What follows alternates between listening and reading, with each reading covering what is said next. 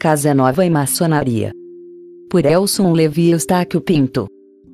O livro intitulado Conspiração Casa Nova, de Jacques Ravenne e Eric Jacomet, é um suspense policial, narra uma história que se passa nos tempos atuais, envolvendo e entrelaçando com fatos do passado. Não é intenção relatar a história do livro, mas um fato que chama a atenção. Refere-se de um personagem do livro, que a maioria já ouviu falar. Trata-se de Casanova. Quem foi Casanova? Giacomo Girolano Casanova, simplesmente Casanova, nasceu em Veneza, Itália, em 2 de abril de 1725 e morreu em Dushkov, Reino da Boêmia, hoje República Tcheca, em 4 de junho de 1798 filho de Gaetano Giuseppe Casanova e de Zanetta Farucci, ambos atores de teatro. Desde cedo, foi entregue aos cuidados da avó materna, tendo em vista que os pais viajavam constantemente com a companhia de teatro. Na adolescência, residiu na casa de um abade enquanto estudava direito na universidade. Também aprendeu filosofia, matemática, música e medicina. Tentou seguir a vida eclesiástica e depois a militar, porém em ambas, ele não se adaptou. Mas a vida lhe reservou outros destinos. Casanova gozou seus plenos 73 anos apaixonantes, marcados, sobretudo pelas suas aventuras amorosas, jogatina e festas. Foi perseguido e preso em Veneza, 26 de julho de 1755, sendo condenado a cinco anos de prisão, sob a acusação de levar uma vida dissoluta, libertina, de possuir e divulgar livros proibidos e de fazer propaganda antirreligiosa. Na madrugada do dia 1 de novembro de 1756, conseguiu fugir da prisão e foi viver na cidade de Munique, na Alemanha. Em seguida, passou a morar em diversos países, entre eles França, Suíça, Itália, Inglaterra, Bélgica e Espanha. Como lembranças, ele deixava para trás amantes, dívidas de jogo, amigos e inimigos. Entretanto, nesse período, teve o privilégio conhecer e conviver como muitos personagens relevantes da sua época, para citar alguns. Rousseau, Voltaire, Diderot, D'Alembert e outros nomes expoentes da cultura europeia pelo lado cultural e intelectual, escreveu 42 livros, traduziu Ilíada de Homero do grego para o italiano e deixou um romance de ficção em cinco volumes. Além disso, era um profundo conhecedor de filologia, teologia, matemática, física e música, tendo sido até violinista profissional regressou a Veneza, 18 anos mais tarde, em 1774, com a incumbência de escrever relatórios secretos para a Inquisição de Veneza, entregando às pessoas em que ele frequentava, com as suas longas noites de jogatina e festas, nos seus tempos de juventude. Em 1785, já com idade avançada, foi nomeado bibliotecário do Conde de Waldstein-Wartenberg, em Dushkov, na Boêmia, permanecendo no cargo até o fim de sua vida. Dedicou seus últimos anos à escrita de um romance, Isocameron especialmente, à redação das suas memórias, História da Minha Vida. O outro lado da vida de Casanova. Esse homem, por diversas vezes retratado no cinema, em séries de TVS e na literatura, sempre foi apresentado por uma aura mágica que envolve toda a sua vida de debochado, libertino, escroque, jogador inveterado e conquistador empedernido, que percorria os grandes salões das cortes e os bordéis das cidades, por onde passava colecionando mulheres, de todos os tipos, das meretrizes do mais baixo nível, às senhoras e senhoritas da nobreza e da burguesia europeia. Pois bem, ele tinha outro lado da vida, pouco conhecido, ele era maçom. Para alguns historiadores maçônicos, esse homem oportunista, que só viveu para o ócio, a libertinagem e a custa dos outros, usava a maçonaria para abrir as portas nos mais altos círculos das sociedades europeias daquela época. Entretanto, outros afirmam que Casanova levava a maçonaria muito a sério.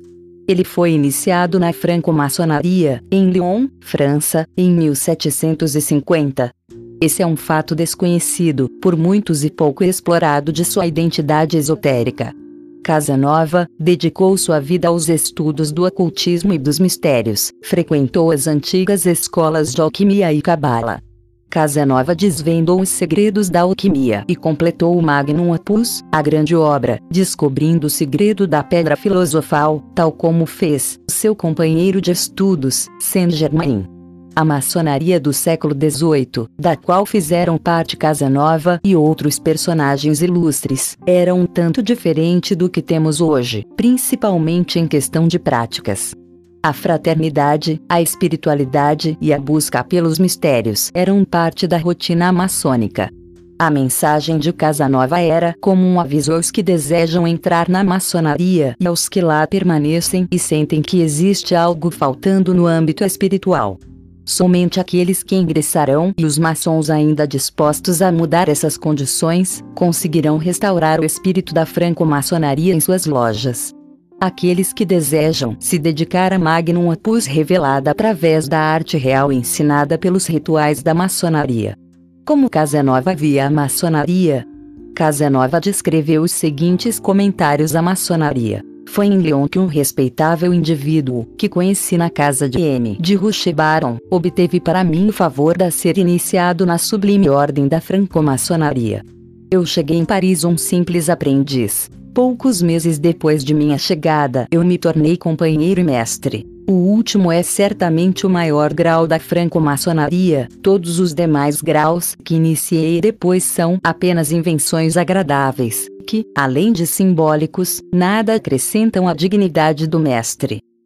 Ninguém nesse mundo pode obter conhecimento de tudo, mas todo homem que se sente dotado de faculdades e consegue perceber a extensão de sua força moral, deve esforçar-se para obter a maior quantidade possível de conhecimento.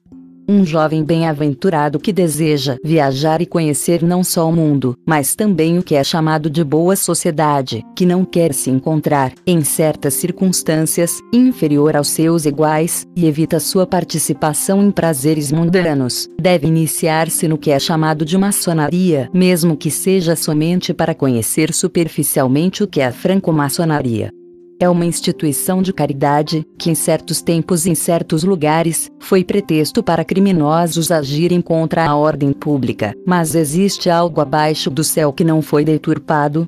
Não vimos os jesuítas, abaixo das vestes da santa religião, impulsionar a mão com a adaga cujos reis deveriam ser assassinados, todos os homens de importância, eu me refiro àqueles cuja existência social é destacada pela inteligência e mérito, pelo aprendizado ou pela prosperidade, possam ser, e muitos destes são, maçons.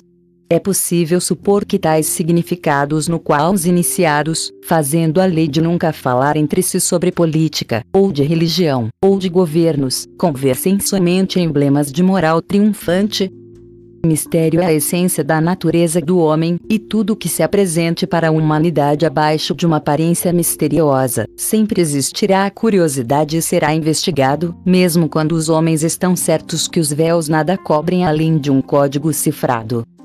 Sobretudo, eu gostaria de advertir os jovens bem-aventurados que desejam viajar, buscar o conhecimento, a se tornarem maçons mas gostaria de adverti-los para serem cuidadosos em escolher uma loja, porque, embora a má companhia não possa influenciar enquanto dentro de uma loja, o candidato deve se guardar contra conhecimentos ruins. Segredos da maçonaria segundo Casanova Aqueles que se tornam maçons apenas para uma questão de descobrir o segredo da ordem, correm o grande risco de envelhecerem encobertos de sombra, ou sob a colher de pedreiro, sem nunca descobrir os propósitos da ordem. Porém há um segredo, mas é tão inviolável que este nunca foi confidenciado ou murmurado para ninguém. Aqueles que param sua jornada na crosta externa imaginam que o segredo consiste em palavras passe, sinais e toques ou que o principal segredo será encontrado somente ao alcançar o grau mais alto. Esse é um ponto de vista equivocado. O homem que adivinha o segredo da maçonaria, e para sabê-lo você precisa adivinhá-lo, alcança esse ponto somente por um longo comparecimento em lojas, através do profundo raciocínio, comparações e deduções. Esse homem não confiará o segredo nem ao seu melhor amigo da maçonaria, porque ele está ciente de que se seu amigo não descobriu, ele não poderia fazer nenhum uso deste após ter sido sussurrado em seu ouvido. Não, eles mantêm sua paz, e o segredo será, portanto, sempre um segredo. Tudo feito em loja precisa ser um segredo. Mas aqueles que inescrupulosamente revelaram o que foi feito em loja, são incapazes de revelar o que é realmente essencial. Eles não têm o conhecimento do segredo, e se soubessem, eles certamente não teriam revelado o mistério das cerimônias.